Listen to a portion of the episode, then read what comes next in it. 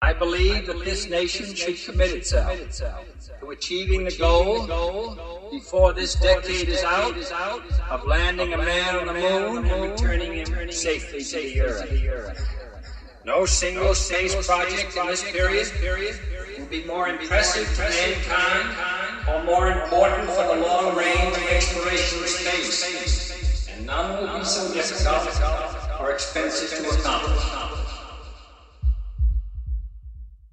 Minus 15 seconds. Guidance is internal. 12, 11, 10, 9. Ignition sequence start. 6, 5, 4, 3, 2, 1, 0. All engine running. Liftoff. We have a liftoff. 32 minutes past the hour. Liftoff on Apollo 11.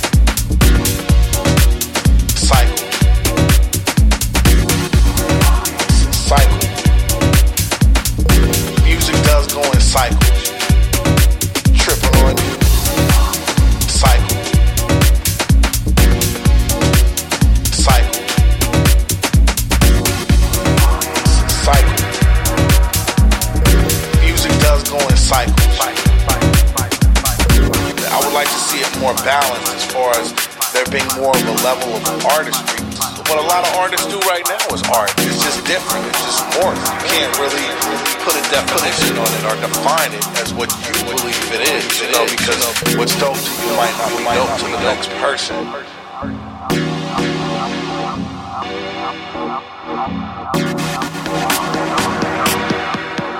It's but coming from where I'm coming from, what's dope to you might not be dope.